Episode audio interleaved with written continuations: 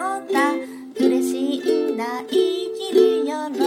びたとえ胸の傷が痛んでも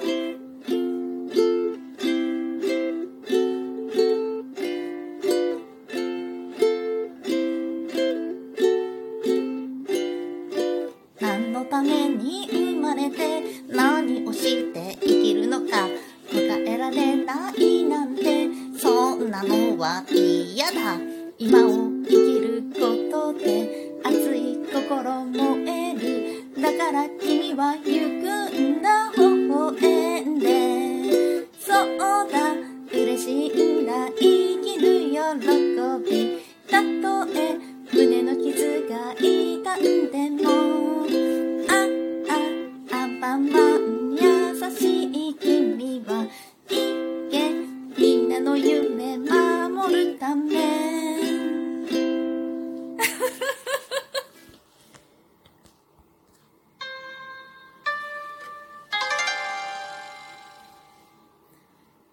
ウクレレ触ってみる。明けましておめでとうございます。2022年もどうかよろしくお願いします。えっとねアンパンマンマンチ。先ほどねもうこの収録をする前のねキッタンさんという方のライブでねアンパンマンマーチをやっておられてああいいなっていうか まさかアンパンマンが出てくるとは思ったんだけどでもなんかアンパンマンマンチってねこの1年の始まりにね元気よく行こうっていう感じではすごいいいなと思ってね。急遽やってみた。まあ、ソロはすごい練習する必要があるから、ちょっと無理だなと思って、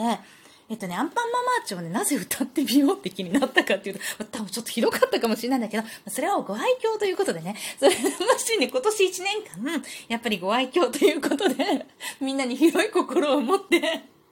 今後もこの配信を聞いていただくために、とか言いつつね、まあ何でもいいんだけどさ、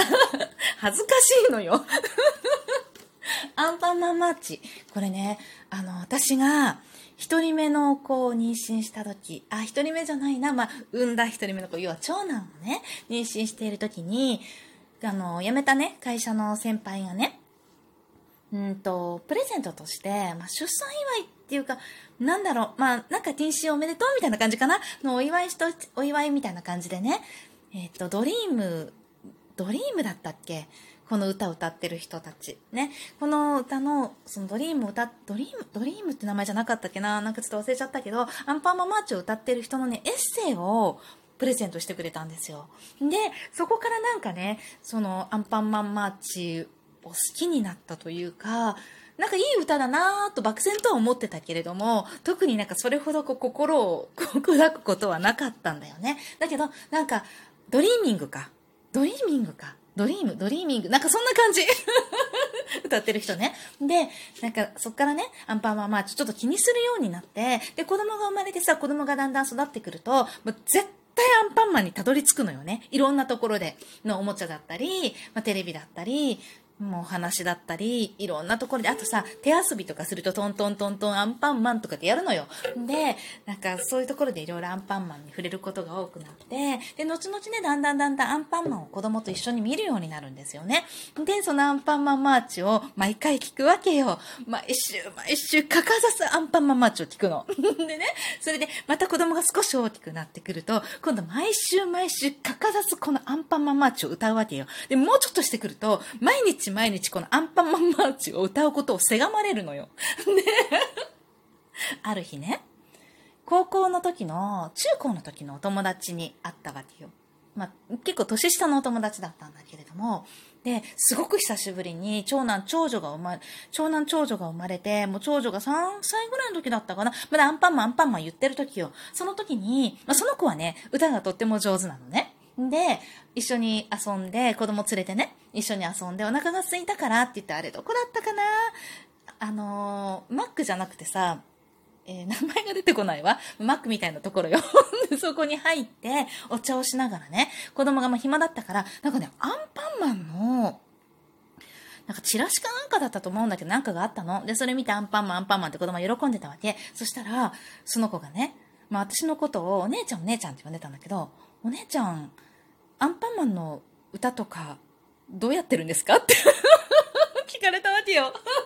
で、いや、歌ってるよとかって言ったんだけど、まあ、それはそれはひどかったと思う。で、まあ、彼女はね、私がもうめちゃめちゃ音痴だっていうことを知ってるの、神杉音痴だっていうことを知ってるわけよ。で、まあ、それはそれはひどかった。今よりももっともっと多分、もっともっともっともっとひどかった頃から知ってるわけ。で、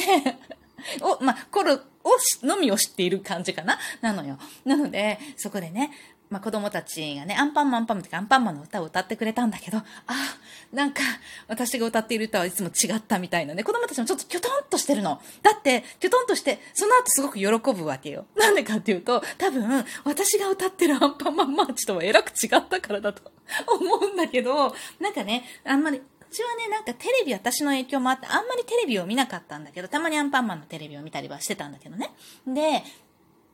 少し大きくなってから、ある日、アンパンマンを懐かしんで見たことがあるの。まあ、下の子がいたからだと思うんだけどね。上の子がね、懐かしんで見たことがあって、言った一言がね、お母さんがずっと歌ってたのって、アンパンマンマーチだったんだ言うわけ。なんでって言ったら、いや、歌詞が一緒だったから、でも歌があまりにも違って、音があまりにも違ってって言われて、あ、そんなに違ったんだ。なんか違うかなとは思ってた。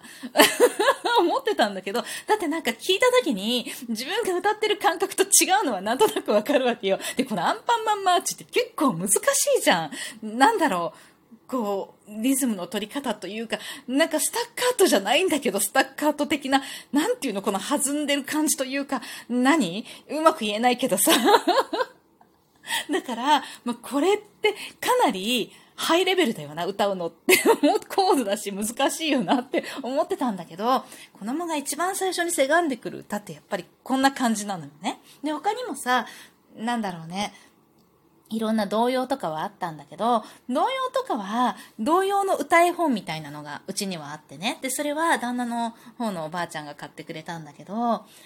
たかな？旦那の方のいとこだったかな？かなか買ってくれたんだけど、で、その歌絵本をピッピ押して、まあ歌ってたっていうか聞いてたんだよね。で、子供が歌ってるみたいな感じで、なんかあんまりそこまでせがまれなかったかな？みたいな。寝る前とかに歌ってたけどね。で、子供がね、なんだろう、最初心配してたのは、親が音痴だと、その音痴の歌を聴いて育つ子供は、すごい音痴になるんじゃないかと思って、かたくなに歌わない方がいいかと思ってたら、ある時ね、まあ、母親学級とかなんか、なんかそういうママさんサークルみたいなやつかなんかわかんないけど、の助産師さんの人がね、お母さんとか言って歌が下手でも一緒に歌ってあげることがすごく大事なんですよみたいなことを話してたの。で、なんか、親がたとえ音痴でも子供はいろんな場所でいろんな歌を聴いているので、ちゃんと音はわかるようになりますって。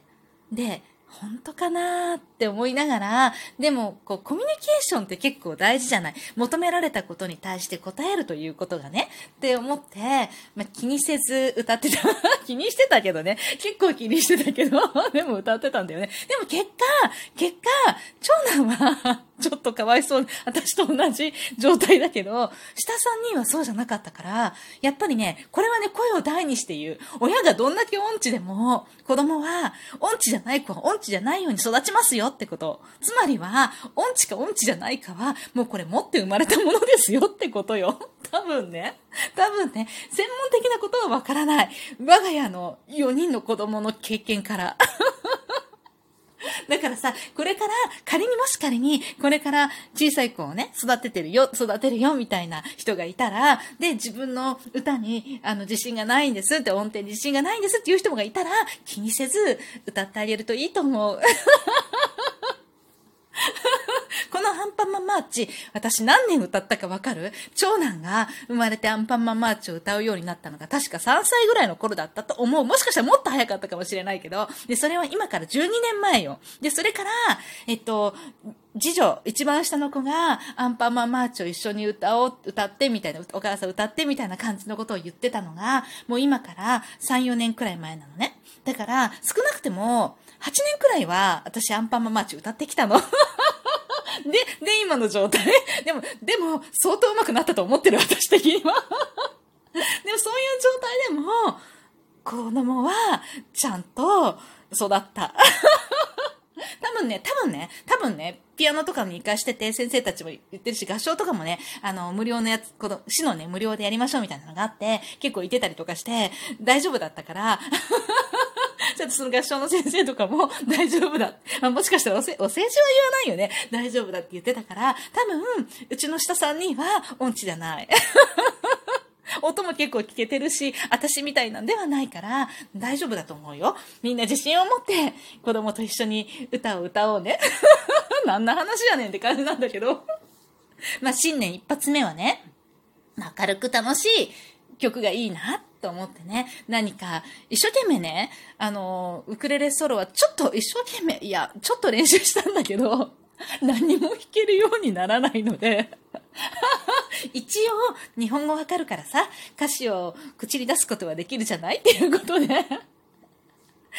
まあ、弾き語りに挑戦しました。えっとね、今年1年間はね、無謀な、無謀なこといっぱいやっていこうかな。というわけでね、今年も1年ね、いろんな、そうね、ウクレレミニ発表会もやりたいしね、それから、収録も楽しかったよね。収録バージョンもね。ライブバージョンもどっちも楽しかったから、どっちもね、また1年間織り交ぜてやっていこうかなって思ってます。というわけでね、これからもお付き合いいただければ 幸いです。みんなで楽しくウクレレ弾いていきましょうね。というわけで、今回も最後まで聴いていただきありがとうございました。またね